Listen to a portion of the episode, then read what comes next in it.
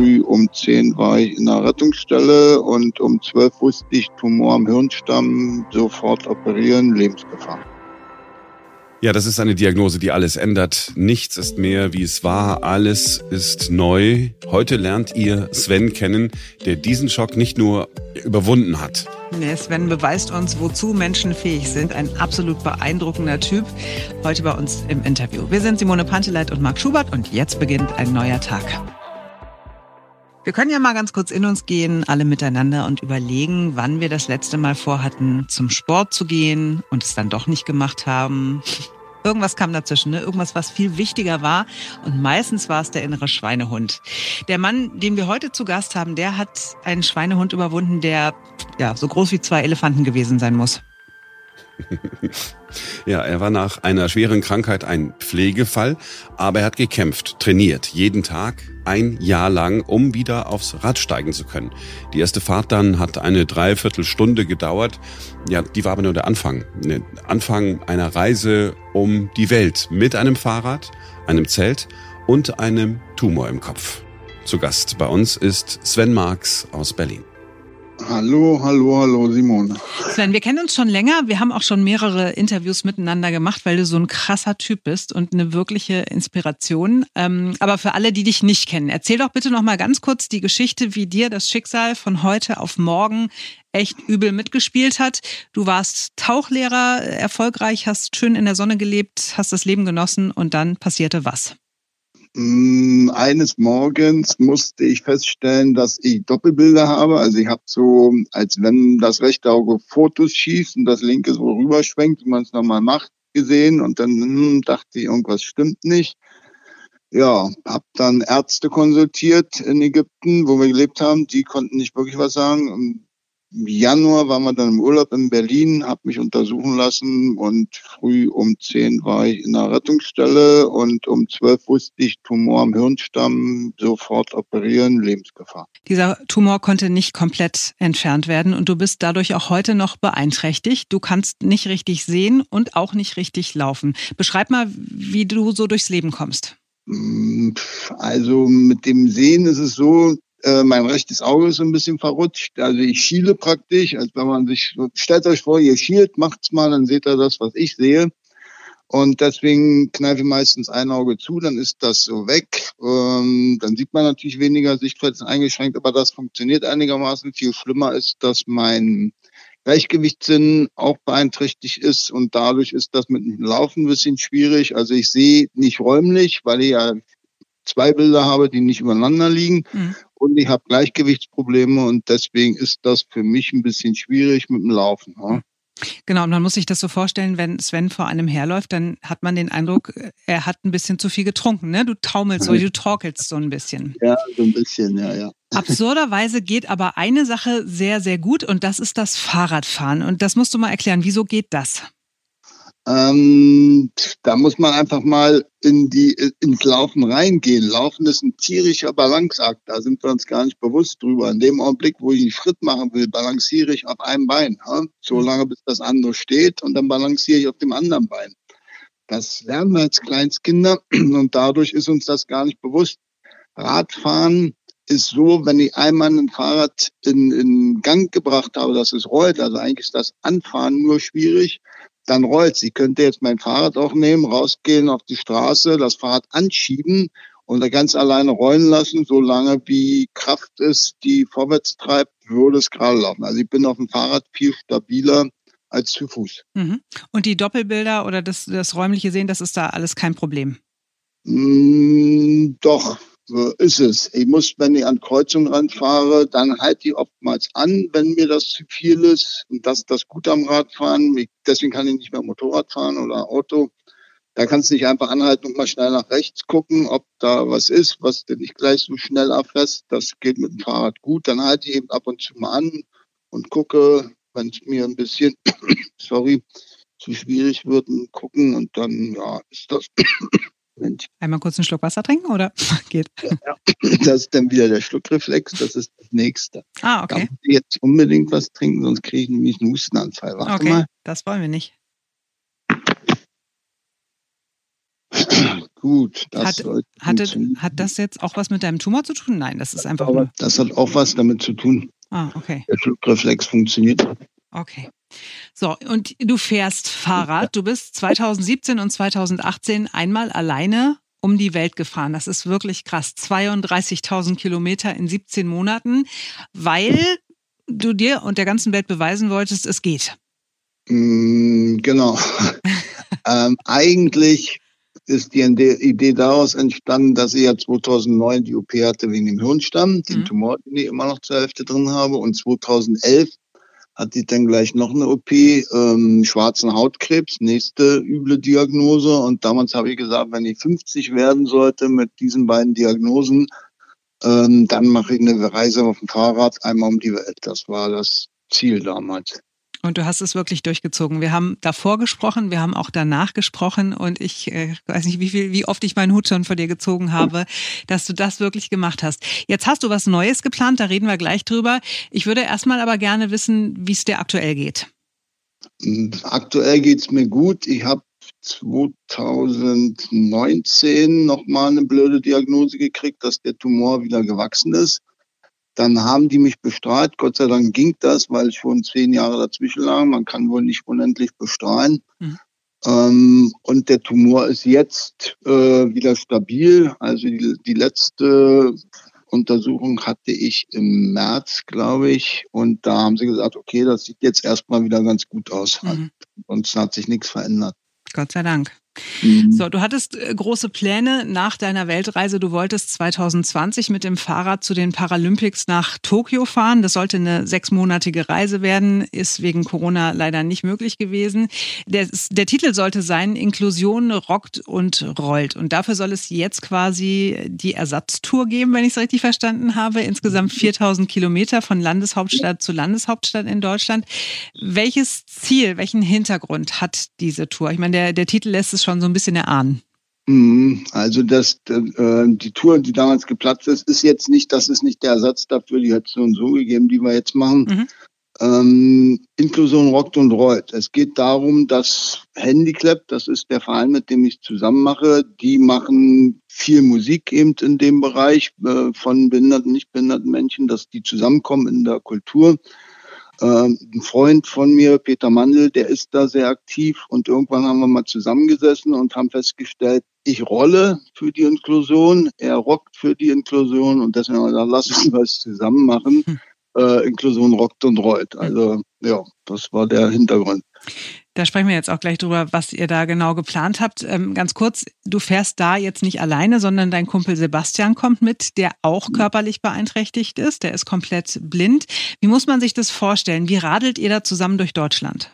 Ähm, also wir haben einen, einen Tandem, ganz klar. Alleine könnte er nicht fahren. Und ich bin da drauf gekommen bei meinen Reisen und habe gedacht, okay, was du hier machst, ist eigentlich cool du hast dir hier was erarbeitet, was nicht jeder kann und hab so überlegt, wer kann es nicht, wem müsstest du sowas ermöglichen, der nicht einfach aufs Rad stellen kann und losfahren kann. Und bin dann irgendwie darauf gekommen, ein Rollstuhlfahrer könnte das. Ich habe auf der Route 66 mal jemanden mit einem Handbike getroffen und blind ist klar, der kann nicht früh rausgehen, sich aufs Fahrrad setzen und losfahren. Und habe dann gedacht, okay, Mensch, mit einem Tandem geht das auch. Dadurch bin ich auf diese Idee gekommen, habe den Sebastian irgendwann kennengelernt und habe ihn gefragt, willst du mal so eine Tour machen? Und der war Feuer und Flamme und ja, jetzt sitzt er praktisch auf dem Tandem vorn.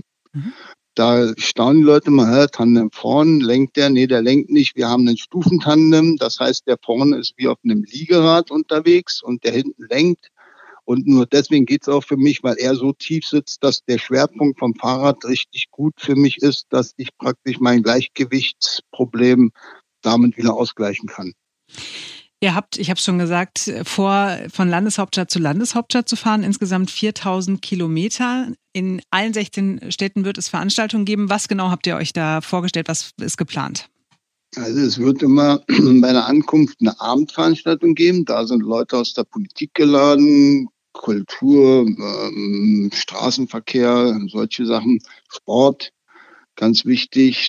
Da werden wir drüber sprechen, was sich in unserem Land noch verbessern könnte oder komplett verändern. Ähm, zwei Schwerpunkte im, im Punkto Inklusion. Inklusion hat ja nichts unbedingt mit, mit behinderten Menschen zu tun, können ja auch an, ein anderer Glaube oder sonst was sein. Wir wollen dafür unterwegs sein, dass sich im Radverkehr was verändert, weil Radfahrer sind immer noch nicht richtig angekommen im Straßenverkehr. Sie wurden ewig rausgedrängt und jetzt wollen sie wieder zurück. Äh, und eben behinderte Menschen, dass die barrierefreier vorankommen. Und darum geht's. Die Sachen tragen wir zusammen. Was sind die Probleme? Und diese Liste werden wir dann am nächsten Tag zum jeweiligen Bürgermeister oder sogar zum Landeshaupt bringen. Das ist von Stadt zu Stadt anders. Hm. Die Tour startet am Sonntag, dem 26. Juni am Brandenburger Tor. Um 11 Uhr geht's los. Auch da habt ihr euch was überlegt, ne? Genau, wir werden vom Brandenburger Tor mit Polizeieskorte fahren bis zum Funkturm. Da hoffen wir, so viel wie möglich Radfahrer zusammenzukriegen, die uns da begleiten. Wenn jemand für einen Rollstuhl so einen Vorsatz hat, für einen Handbike oder überhaupt ein Handbike, ist der gerne willkommen. Wir würden auch gerne Rollstuhlfahrer mitnehmen, aber über die lange Strecke, ich habe ja schon öfter so eine Sachen gemacht, erfahrungsgemäß schwierig für einen Rollstuhlfahrer mitzuhalten. Und wenn du als Rollstuhlfahrer schon im täglichen Leben immer abgehängt wirst, mhm und dann noch zu so einer Veranstaltung gehst, wo es darum geht, dass das aufhört, dann ist das für mich, da blutet mir das Herz, wenn ich feststelle, dass die irgendwann aufgeben müssen. Äh, deswegen Rollstuhlfahrer kurz vorher vom, vor dem, na, vom Funkturm einfach mal, die können sich melden, dann gehen wir denen die genaue Route durch. Kurz vorher dazukommen, damit die eben auch dann die Zieleinfahrt, sage ich mal, dabei sein können, damit sie das tolle Gefühl haben, da was für getan zu haben für die Inklusion von behinderten Menschen. Wie groß ist deine Vorfreude und wie groß ist die Motivation? Riesig. Ich freue mich darauf, dass wir endlich mal wieder Trubel machen können, so ein bisschen, weil einfach wirklich noch viel passieren muss. Es ist immer noch ja an vielen Stellen für Radfahrer und behinderte Menschen nicht wirklich gut. Ja, ja und da wollen wir eben in jeder Stadt so ein bisschen, guckt mal hier, hier muss was passieren. Aber sag mal, also wenn ihr so lange unterwegs seid und das war natürlich bei deiner Weltreise nicht anders, es wird doch auch mal Tage geben, wo du sagst so, oh, heute, heute habe ich echt keinen Bock. Aber jetzt habt ihr einen gewissen Termindruck, weil ihr eben auch Verabredungen habt in den einzelnen Städten. Mhm. Wie motivierst du dich dann? Ich muss mich nicht motivieren. Das geht ja um eine tolle Sache. Es ist blöd manche Tage, da würdest du lieber sitzen. Das ist auf einer Weltreise cooler. Dann lehnst du dich einfach zurück und sagst, na, heute nicht, heute fahre ich nicht. Bei der Tour stimmt's, wir müssen Termine einhalten. Aber da geht's dann darum, den nächsten Termin zu erreichen, um dort wieder Leute zu treffen, die dir vielleicht helfen können, was zu verändern. Das ist die große Motivation. Ich will einfach was verändern. Hm. Gibt es eine Stadt, auf die du dich ganz besonders freust? Und wenn ja, welche ist das? Gibt es nicht. Ähm, ich bin auf jede Stadt der Welt gespannt. In einigen der Städte war ich auch schon es geht mir eigentlich immer mehr um die Leute, die, die man trifft. Also ihr könnt auch einmal um Berlin rumfahren und würde mich darüber einfach freuen, obwohl ich das schon tausendmal gemacht habe, hier rumgefahren. Man trifft immer wieder coole Leute, von denen man was mitnehmen kann. Und das ist für mich das Wichtigste, nicht aufgestanden zu sein äh, äh, und wieder ins Bett gegangen zu sein, ohne irgendwas mitgekriegt zu haben, was mir ja, für mich selbst weiterhilft. Wie können wir dir und euch alle helfen? Ihr könnt uns helfen, indem ihr ja, für uns so ein bisschen werbt, dass die Leute am 26. um 11 Uhr dahin kommen zum Brandenburger Tor. Das wäre echt cool, weil wir brauchen natürlich so viel wie möglich Leute, weil das tollste Projekt ist leider nur was wert, wenn alle was davon wissen und wir so viel wie möglich Truhe machen können. Also wir müssen echt sehen, dass wir in den ersten drei Städten, Potsdam, Magdeburg und äh, Dresden, so viel wie möglich Trubel machen, damit dann nachher, ich denke, dass ein Selbstläufer wird. Und da hilft uns eben, ja, wenn, wenn die großen Medien sagen, guckt mal, fahrt dahin, das ist eine wichtige Geschichte, die wir gerne unterstützen. Okay, also wir haben jetzt schon mal eine Runde getrommelt. Wir werden auch weiter in Kontakt bleiben und äh, das natürlich auch verfolgen, was ihr macht. Ihr begleitet das ja wahrscheinlich auch so ein bisschen Social Media mäßig, ne? Ja, ja, ja, ja. Ich will das, also über meine Webseite wird es nicht so viel geben diesmal. Das machen dann erst eher die Leute von ähm, Handyclap über die Webseite Handyclap e.V. Ähm, bei mir wird es mehr darüber gehen, über mein Instagram und, und Facebook und YouTube. Da werden wir kurze Videos immer reinsetzen täglich eigentlich, was wir gerade gemacht haben, wie es geklappt hat mit den Abendveranstaltungen, mit den Starts. Es gibt ja in jeder Stadt dann auch einen Start mit Polizeiskorte, dass wir zum jeweiligen Landesoberhaupt fahren, die Sachen abgeben, die wir zusammengetragen haben. Und darüber gibt es dann eben immer Berichte täglich. Und dich findet man bei Instagram einfach unter Sven Marx. Sven Marx oder Sven Globetrotter. Sven Marx, Globetrotter 100 Prozent. Da putzelt einiges raus, wenn man das bei Google eingibt. Okay. Vielleicht abschließend noch, Sven. Du hast wirklich ganz schön viel, wenn ich es auf Deutsch sagen kann, Scheiße gefressen in deinem Leben. Du hast schon richtig oder oft die Beine weggehauen bekommen. Und du hast dich trotzdem immer wieder motivieren können und du hast Dinge erreicht, die auch normale, ich sag mal, gesunde Menschen äh, niemals machen werden. Ähm, vielleicht hast du mal noch einen Tipp abschließend für alle, die so äh, nicht jetzt irgendwie körperlich groß behindert sind, aber trotzdem ach, strugglen im Leben. Was kannst du denen mitgeben? Es gibt eigentlich nur zwei Sachen. Ähm, ein Glas ist immer halb voll. Ich kenne einfach unglaublich viele Leute, die ihr Glas halb leer ist. Wenn man so übers Leben denkt, glaube ich, hat man es schon schwierig. Also man sollte das Leben aus der anderen Richtung betrachten. Und dann eine ganz wichtige Sache, der Körper kann nur das, was der Kopf will. Wenn ich es nicht wirklich richtig will, dann kann ich nicht Radfahren zum Beispiel. Wir nehmen mal das Beispiel, kann jeder. Jetzt sagen Leute, ja, 120 Kilometer kann ich nicht fahren. Das kannst du, das kann jeder. Vielleicht tut dir der Hintern weh, dann hast du nicht den richtigen Sattel oder die Muskulatur, den musst du trainieren, aber du kannst es. Wenn du es nicht willst, dann machst du es auch nicht. Und so ist es überall im Leben. Wenn du Dinge tust, die du gerne tust, die du machen willst, die du verändern willst, dann machst du es. Ansonsten redest du nur drüber. Also Glas ist immer halb voll. Und wenn du was willst, dann mach es. Sven, ich danke dir sehr für das Gespräch. Ich wünsche euch ganz viel Erfolg für eure Tour. Wir trommeln weiter für euch und äh, würde mich freuen, wenn wir dann auch abschließend nochmal sprechen und du mir erzählst, wie die Tour so war. Gerne, mit Sicherheit. ich danke dir. Ja, beeindruckend, muss ich sagen.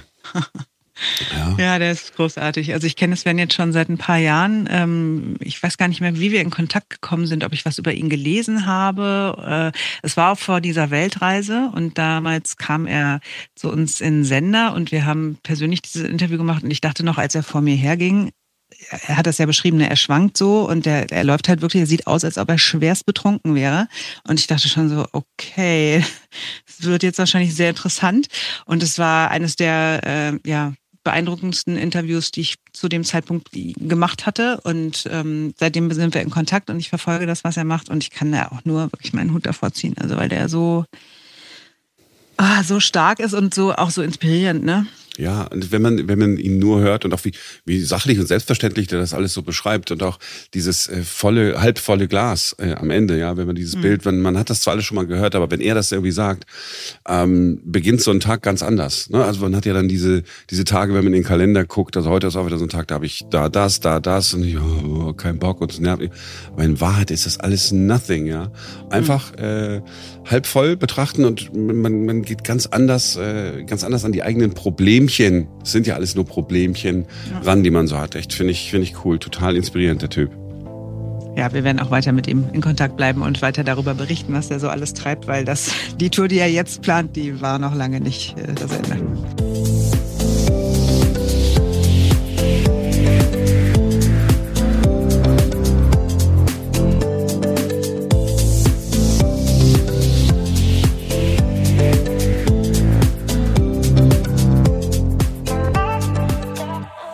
Simone, du hast ja. an diesem Wochenende das getan, was ich eine Woche vor dir getan habe. Du warst unter vielen Menschen.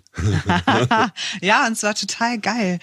Ja, wir haben äh, von unserem Radiosender vom Berliner Rundfunk 91.4 äh, aus ein großes Open Air gefeiert. Das machen wir einmal im Jahr normalerweise und das ist immer eine tolle Veranstaltung, in der Regel ausverkauft, so mit 17.000 Menschen in so einer großen äh, Freiluftarena und die letzten zwei Jahre konnte es nicht stattfinden. Und deswegen waren wir sehr gespannt und aufgeregt, wie es wohl in diesem Jahr werden würde, auch ob genügend Leute kommen, weil die natürlich sehr zurückhaltend waren, so mit dem Ticketkauf und weil wir auch nicht wie sonst schon sehr früh angefangen haben, das zu bewerben. Also so diese, dieses ganze Weihnachtsgeschäft, ne, wo Leute mhm. dann sagen, ach, das ist doch eigentlich ein schönes Geschenk und so, ne, das ist alles weggefallen und deswegen waren wir wirklich auch ein bisschen besorgt wie voll es denn werden würde und ob wir da so ein bisschen vor halb äh, offener äh, oder halb leerer Arena spielen würden. oder die Künstler spielen würden, wir moderieren würden. Und es war, es, es war proppevoll. Das Wetter war total toll und die Leute waren unfassbar gut drauf. Also da hat man wirklich so gemerkt, kollektiv ist allen ein Stein vom Herzen gefallen und alle waren nur happy, dass es endlich wieder losgeht, dass wir das wieder dürfen, dass es auch wirklich es nicht nur erlaubt ist, sondern dass man das jetzt auch halbwegs guten Gewissens machen kann. Und äh, die Münchner Freiheit ist zuallererst aufgetreten. Es war auch echt geiles Opening, ne? weil alle irgendwie mitgegrölt haben, weil jeder irgendwie die Texte kennt, so halb wenigstens. Ähm, ja, das war ein unfassbar toller Abend, äh, super emotional. Also ich bin auch ganz schön fertig jetzt so nach, nach dieser Veranstaltung, aber oh, das war toll. Ich war jetzt Wochenende zu, ich konnte ja leider nicht dabei sein, diesmal schade wirklich, aber ich war das Wochenende vorher, war ich ja in Hamburg, äh, da im Stadtpark. Gab es auch ein äh, Konzert Open Air, habe ich äh, Foreigner gesehen und es war ja zum ersten Mal, ist mir, ich habe gar nicht so drüber nachgedacht, das war das erste Mal seit, I don't know, zweieinhalb Jahren, mhm. dass ich wieder bei, bei so einem Event war, was, das, was sich an sich schon mal so toll angefühlt hat. Ja. Total viele Menschen. Ich muss ja sagen, ich bin danach auch echt super äh, schlimm erkältet gewesen. Also hatte eigentlich alle so Corona-Symptome, aber die Tests waren negativ. Die Corona-Warn-App in den Tagen danach musste man darauf achten, ist so bing, bing, bing, Risiko, neue okay. Risikobegegnung, neue Risikobegegnung. Ähm, aber alle, ich, alles gut. Ich wollte es überhaupt nicht äh, ins Negative ziehen, aber ich habe so gedacht, krass, da waren wir endlich mal, es war, es war so, das ist wirklich so ein befreites Gefühl, etwas zu machen, was so ewig, ewige Zeit einfach selbstverständlich ja. war, dass man schon kann und schon wieder ist eine Veranstaltung. Man hat ja schon gedacht, ach komm, das Wochenende will man ja gar nicht mehr irgendwo hin. Und ich weiß, äh, ich weiß aber, wie es dir ergangen sein muss. Ich war auch schon ein paar Mal da. Die Stimmung ist sowieso immer super. Und jetzt nach diesem Corona-Debakel, was wir die ganze Zeit hatten, dann endlich mal wieder so Menschen feiern zu sehen. Und dann merkt man halt doch, wir sind doch irgendwie soziale Wesen. Ne? Also sogar Absolut. ich muss zugeben, ich bin ein soziales Wesen, auch wenn ihr mir das immer äh, absprecht. ähm, das ist schon geil, mit, mit so vielen Menschen zusammen, also so, so ein Erlebnis zu haben. Ne? Und wenn man dann so ein bisschen Tränen in den Augen bekommt, weil die Musik gerade an der Stelle so episch ist und alle mitsingen und so, oh, ich, oh, ich, oh, ich weiß, wie schön das war, wirklich. ja, ich habe zu Beginn wirklich fast geheult. Ne? Also wir haben das ja eröffnet, ähm, einen Kollegen, der das seit vielen Jahren moderiert und äh, ich bin da so ein bisschen schmückendes Beiwerk und sage auch ein bisschen was, aber eigentlich ist das seine Moderation. Aber wir sind da halt ganz am Anfang auf die Bühne und ich hatte wirklich Pippi in den Augen ne? und richtig schlimm Gänsehaut und habe hab gedacht, ich fasse es nicht, ich fasse es nicht, dass es wirklich wieder geht. Ja, Keine Ahnung, was jetzt im Herbst, Winter kommt und was nächsten Sommer ist, aber erstmal dachte ich mir, schön, schön, dass es wieder geht. Ach, toll. Simone, wir müssen noch mal kurz über den Autokauf sprechen, der da ansteht Ach, bei euch. Ja, nein. Also, ähm, sowas nicht. Was, was, also neues Auto kaufen. Du hast ja so ein kleines, wie heißt es? Wie, wie sagen jetzt, ist würde, du hast diesen würdelosen Namen für dieses Auto immer?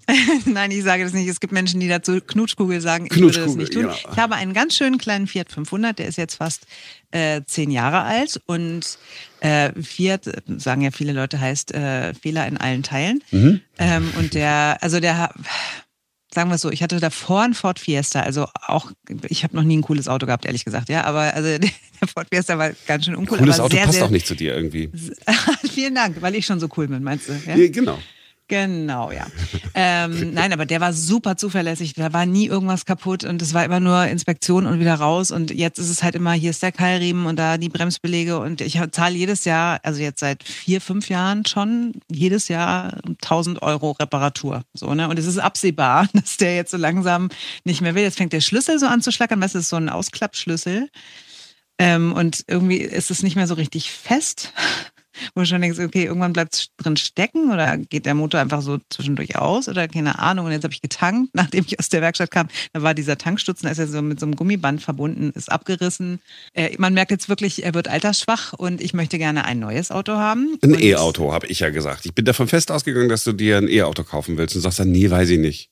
Na, die Überlegung war folgende. Also das, was man so hört und liest, ich habe mich tatsächlich mit der Thematik noch nicht ausführlich äh, befasst, weil es ja bislang noch nicht so wichtig war und nicht so pressiert hat. Aber ähm, ja, also natürlich würde ich erstmal sagen, ja, E-Auto würde ich mich jetzt mal mit befassen. Dann habe ich aber nun gelesen, dass das EU-Parlament ja äh, beschlossen hat, dass Verbrenner ab 2035 komplett verboten werden sollen. Dann habe ich gedacht, okay, Moment mal, jetzt haben wir 2022. Also wenn ich mir jetzt nochmal einen Verbrenner kaufen würde, dann ist der ja in zehn Jahren wieder hinüber. Und dann kann ich mir ein E-Auto kaufen, weil die dann viel weiter entwickelt sind, weil dann die, die wie nennt man das, Laufleistung oder die, äh, weißt du, was ich meine, Ja, ja, ne? dass die- es ja. äh, länger geht und weil es dann überall Ladestationen gibt und so. Also es ist natürlich immer so, was der Bauer nicht kennt, frisst er nicht. Ich habe keine Ahnung von der Thematik. Ich wüsste jetzt gar nicht so richtig, wo ich das aufladen muss. Bei mir in der Straße haben jetzt gibt so zwei Ladesäulen vor einem Haus, wo Leute anscheinend E-Autos haben und ein Nachbar hat es direkt in seiner Auffahrt drin und so. Aber ich Weißt du, ich muss mich da jetzt erstmal mit beschäftigen und dann weiß ich gar nicht, muss ich, dann muss ich so eine Ladesäule, muss, kann man das Ja. beantragen für Ja. zu Hause, aber ja. Also- und, aber weißt du, es ist halt so, beim Tanken weiß ich, wie es funktioniert. Ja, aber ganz ehrlich, ich habe es ich hab's jetzt zufällig in diesem Wochenende erlebt. Das ist wirklich purer Zufall. Ich war beim Kumpel in Schwerin und wir sind dann mit seinem E-Auto, das ist so ein Opel Corsa, äh, nach Warnemünde gefahren. Und äh, dann ne, so über die Autobahn. Ich habe dann auch so gefragt, ja, und wie ist denn so, weil ich wusste, dass du ja auch äh, ein neues Auto haben willst, habe ich mal so alles so abgefragt und auch so einfache Dinge gefragt, wie das, was man erst, wie weit kommst du denn mit einer Batterieladung? Ist ja die erste Frage, die man stellt. Und dann so, ja, gut 200, manchmal 300 Kilometer. Und dann, hm, und dann hat er aber auch gesagt, ja, aber ich bin damit also auch schon nach Köln gefahren, also von Schwerin aus. Und dann sage ich, na ja, aber ich, ich, da muss ich ja zwischendurch aufladen. Ja, überall an der, äh, an der Autobahn sind diese äh, Tank, also diese Stromtankstellen äh, sozusagen. Und dann habe ich gedacht, okay, jetzt muss man dann da stundenlang. Und dann hat er mir erzählt, so nach ungefähr 20 Minuten, das sind so Schnellladestationen, bist du wieder bei 85 Prozent Batterieladung. Nach 20 Minuten, dann gehst du da rein, holst dir dann noch einen Kaffee äh, für 19,99 Euro, der dann nicht schmeckt, aber ist egal. so. Und dann denkst du, ach, den trinke ich jetzt mal aus, dann hast du den ausgetrunken und dann kannst du weiterfahren. Das sind 85 Prozent. Das ist doch, das ist doch Ja, ziemlich genial. Das ist aber auch dann, wenn es richtig gut läuft, ne? Weil wir hatten, ich habe einen Kollegen von Sat1, der ähm, neulich so einen Test gemacht hat und der ist mit dem E-Auto in Urlaub gefahren. Ich glaube, das Ziel war irgendwie Österreich. Und der hat es halt einfach komplett begleitet und gedreht und jetzt wird der Akku alle und jetzt muss ich wieder ranfahren und so weiter. Und dann waren aber andere Leute vor allem an dieser Schnelllade-Zapfsäule da und also der, das Fazit von dem war, so richtig geil ist es noch nicht. Jetzt kann man aber sagen, in meinem Fall, ich, also der, der Fiat 500, der ist ja wirklich nur für die Stadt gedacht. Der ist, der Genau. ist super. Du kannst damit äh, in jede Parklücke rein und ich fahre halt wirklich nur innerhalb von Berlin oder mal ein bisschen irgendwie nach Potsdam oder so, ne? Aber mit dem fahre ich nicht in den Italienurlaub. So, also. Von daher spricht es auf jeden Fall für ein E-Auto oder ein Hybrid wenigstens. Aber äh, genau diese, diese E-Auto-Geschichte, ich habe ähm, eine Studie äh, gefunden, da haben sie nämlich noch einmal äh, sich angeguckt, okay, warum kaufen die Menschen denn keine Elektroautos? Die Leute sagen, ja, wir würden gerne ein Elektroauto kaufen, warum tun sie es nicht? Und das machen die deshalb, weil die eben genau diesen Gedanken haben, ach, damit komme ich ja nicht so weit. Ich weiß ja nicht so. Und dann haben die Leute gesagt und gefragt, na, wo fahren sie denn so hin? Und dann festgestellt, dass manche äh, Leute überhaupt nur einmal im Jahr eine wirklich lange Strecke mit dem Auto zurücklegen. Alle anderen Fahrten sind locker in dieser Range, die sind locker alle unter äh, 100 äh, Kilometer. Das heißt, nur weil die Leute sich dran erinnern, äh, kognitive Dissonanz oder so äh, hieß das. Ähm, die Leute erinnern sich äh, immer an die außergewöhnlichen Fahrten. Also die außergewöhnliche Fahrt ist, wir sind mit dem Auto in den Urlaub gefahren. Daran erinnert man sich. Und diese alltäglichen Fahrten, die dann, was weiß ich, fünf, sechs oder vielleicht zwölf Kilometer lang sind, an die erinnert man sich nicht. Also hat man im Kopf gespeichert, ich muss aber 700 Kilometer weit mit dem Auto kommen. Dabei muss man nur einmal im Jahr 700 Kilometer weit damit kommen. Und dann könnte man ja theoretisch sich auch ein Mietwagen nehmen, wenn man jetzt sagt, okay, ich möchte nicht mit dem äh, mit dem E-Auto so weit fahren. Das ist ganz interessant. Aber weil, aber ich, ich verstehe dich auch bei mir. Ich habe ja auch geguckt. Ähm, ich ich habe ja gar kein Auto mehr, weil ich es wirklich nicht brauche. Hier ist U-Bahn, Bus, alles da. Ja, also Ja. nur noch eine Straßenbahn könnten sie bauen, aber dann äh, wäre ich überversorgt hier. Ist natürlich der Vorteil ähm, äh, in, in so einer Stadt wie Berlin. Aber hier auf der ganzen Straße bei mir gar keine Ladestation. Ich muss dann da hinten äh, an der Ecke, da ist dann einer, sind dann zwei Dinger und da stehen immer Autos und immer andere. Das heißt, das muss man dann schon äh, genau koordinieren. Das muss sicherlich ähm, besser werden. Das ist ja auch angekündigt. Da sollen ja Milliarden investiert werden. Man weiß ja immer nicht, äh, wenn so eine Ankündigung dann kommt, ähm, was dann wirklich jemals da entsteht. Aber ich glaube, jetzt ist doch der richtige Zeitpunkt zu sagen, komm, äh, man gibt sich einen Ruck und, und macht immer das Richtige. Und dann muss das halt äh, Ökostrom sein und dann Okay, aber ich schlage vor, dass wir uns im Podcast vielleicht auch nochmal ausführlicher damit Mhm. beschäftigen, weil ich glaube, es ist eben nicht nur diese kognitive Dissonanz, sondern es ist eben auch einfach so, der Mensch ist ein Gewohnheitstier und ne, das, was ich gesagt habe, der weiß, der fährt an die Tanksäule, muss er noch einmal kurz überlegen, war jetzt der Tankstutzen rechts oder links, also der, der, der Tank, wo ich den Tankstutzen reinmachen muss. Muss man gar nicht überlegen, ähm, das ist unten an der Tankanzeige, ist ein kleiner weiß, Pfeil. Ich weiß, aber ich gucke auch jedes Mal nochmal. nach zehn Jahren in deinem Auto Nach guckst zehn du. Jahren in meinem Auto gucke ich trotzdem immer nochmal, wo war es jetzt immer? ja, die wirklich wichtigen Dinge merke ich mir und die nicht so wichtigen Dinge, nämlich wo man, auf welcher Seite man tanken muss, das merke ich mir nicht. Auf jeden Fall glaube ich halt wirklich, es ist reine Gewohnheit und es ist jetzt dann was Neues und du musst dich mit was komplett Neuem beschäftigen, du musst eine, eine Sache neu lernen. Äh, genau. Und von daher glaube ich, das, das blockiert viele auch, aber das kann man, können wir ja einfach auch mal im Podcast behandeln. Ne? Also wie kriege ich denn zum Beispiel, das würde mich persönlich auch interessieren, wie kriege ich denn so eine Zapfsäule, so eine E-Zapfsäule von mir vor die Tür? Wo muss ich das? Wo Weil du hast ja du hast ja beantragen? keine Garage, ne? Nee, kann man nicht. Weil sonst kannst du, klar, sonst wird's natürlich einfach, äh, meine Mutter, die wohnt im Haus, die könnte natürlich einfach in der Garage sich so, so eine Mhm. äh, ja, genau, Box mein Nachbar hat das hinstellen. ja auch im, im, äh, in der Auffahrt, aber ich kam das, habe das nicht, habe keine Garage oder irgendwie eine Auffahrt, deswegen. Aber wo müsste ich das beantragen? Was kostet das? Wie lange dauert denn das? Wer baut mir das dahin? Weißt du, so lauter Ja, so praktische Fragen, das können wir mal aufklären und dann werden wir äh, die E-Auto-Kaufrate wahrscheinlich nach oben treiben. Schwindeln, er, schwindelerregende Höhen treiben, ja. Genau, ja, würden wir, wenn nicht, äh, wenn es nicht die ganzen Lieferschwierigkeiten gäbe. und eine Sache fand ich aber auch noch lustig, da haben wir uns äh, auch drüber unterhalten am Wochenende, weil er sagte, ja, gut, man, man gibt, da gibt's ja noch die Prämie vom Staat, gibt's ja so und so viel tausend Euro dazu und dann von den Herstellern auch nochmal. Und da habe ich gesagt, also dieser ganze Schmuh, ja, die Hersteller geben auch nochmal irgendwie 3000 Euro äh, Prämie dazu. Die geben 3000 Euro dazu, die sie vorher draufgeschlagen haben. Oder? Oder die wissen auch, es gibt jetzt eine staatliche Förderung von, keine Ahnung, 6000 Euro. Na, dann wirst du doch mal sehen, dass die Listenpreise äh, peu à peu unmerklich auf 6000 äh, Euro gestiegen sind. Also diese Rabattnummer, das ist doch klassische Subventionsverzerrung. Das ist doch albern. Gäbe es nicht einen Cent, wären die Wagen wahrscheinlich genau diese 6000 oder 9000 Euro einfach billiger. Ja, Glaube ich aber- sofort. Und, äh, und es ist wirklich krass, wie teuer Autos geworden sind. Nur mal so aus meiner Warte. Ich erzählte es vorhin schon, bevor wir aufgezeichnet haben. Mein Auto hat vor zehn Jahren, sollte 11.000 Euro kosten, war eine Tageszulassung, also quasi neu. Ähm, ich habe noch 1.000 Euro für meinen alten Ford Fiesta bekommen. Also waren wir bei 10.000 Euro, habe ich bezahlt und äh, fahre jetzt seit zehn Jahren damit rum. Und äh, als ich jetzt mal so da über den Hof geschlappt bin, während mein Auto in der Inspektion war äh, und dann geguckt habe, so diese Hybridautos und auch die E-Autos, so alle so bei 18.900, 22.900. Verdoppelt, Also verdoppelt, überleg dir das Genau, mal. also wir sind bei, bei locker 20.000 und dann habe ich halt auch zu dem Verkäufer gesagt, warum denn? Warum sind die auf einmal so teuer geworden? Hat er gesagt, ja, weil die Rabattschlachten sind vorbei. Ne? Also wir jetzt wollen halt alle Leute auf einmal, die Nachfrage ist größer als das Angebot. Ne? Es gibt auch Mhm. hier überall Lieferengpässe und so weiter und von daher ist es halt jetzt bei, sind wir bei 20.000. Und wenn du jetzt eins kaufen würdest, also 20.000 für das so ein kleines Auto, ganz ehrlich, das ist ja lächerlich. Das würde ich nicht, das würde ich nicht, das würde ich nicht ausgeben.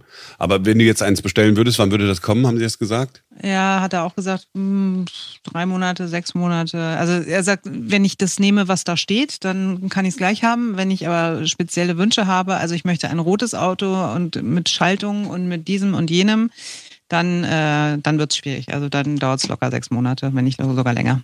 Krass. Da hätte man auch nicht gedacht, dass die Autos mal so knapp werden, ne? So. Aber die Frage ist halt auch, guck mal, jetzt, also ich möchte halt gerne wieder ein Fiat 500. Es ist hier keine Werbeveranstaltung, ne? Gibt auch andere schöne Autos, aber ich, ich mag den Opel wirklich Corsa, sehr, sehr, sehr. Ja, zum Beispiel ein tolles Auto auch. aber ähm, also soll ich deswegen jetzt ein anderes kaufen, was billiger ist? Nur weil, aber ich möchte das doch gerne. Ich freue mich jeden Tag nach zehn Jahren immer noch, wenn ich in diese, diese kleine Knutschkugel einsteige. Ja. Da Ja, völlig. jetzt. Ich habe äh, ich hab auch mal in diesem Auto, also einmal habe ich ja bei dir da drin gesessen. Da, Mhm. da weiß man ja nie, wie das Auto ist, wenn du so fährst, ne, ob das jetzt wirklich. Nein, weil du du hast ja nein, Ich fahre sehr gut. weil jeder seinen eigenen Fahrstil hat. Ich, nein, ich wollte nur sagen, man muss selber mal am Steuer gesessen haben. Und ich mache ja hier dieses Carsharing und so. Da Mhm. gibt's auch ähm, von Schernau, also auch diese Fiat 500, stehen dann überall rum. Und wenn ich dann mal wirklich Pech habe, denke ich so, oh, Fiat 500, weil das ist so ein, da denke ich immer so krass. Das ist ein PS, da wohnt wirklich ein Pferd drin, das dann, wenn man so Gas gibt, dann so aufsteht, wach wird und dann irgendwann denkt, ich glaube, ich glaube, ich soll jetzt mal los. Mein Gott, das ist, das ist so ein, also macht keine Freude. Und das finde ich bei dem E-Auto so super. Wenn du da auf das Gaspedal antippst, bist, zack, sofort ist der da. Es ist ähm, echt nice. Dann würdest du den Wagen bestimmt noch mehr lieben. Aber wie gesagt, wir gucken uns das nochmal genauer an, wie du an deine Stromtankstelle kommst, die persönliche äh, Simone Panteleit Stromtankstelle. Ja. Und äh, genau, das machen wir.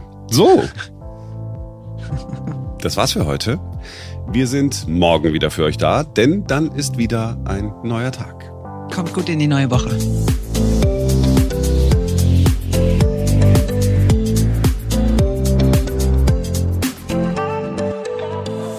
Das ging am Freitag auch schon nicht.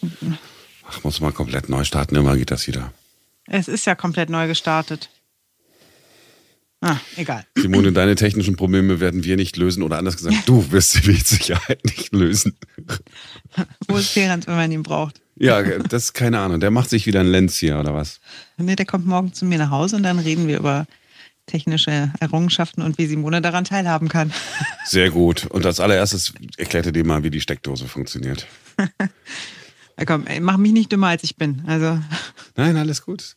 Ich, ich, bei mir funktionieren die Sachen ja auch manchmal nicht. Und du kriegst es wenigstens selber wieder hin. In der Tat.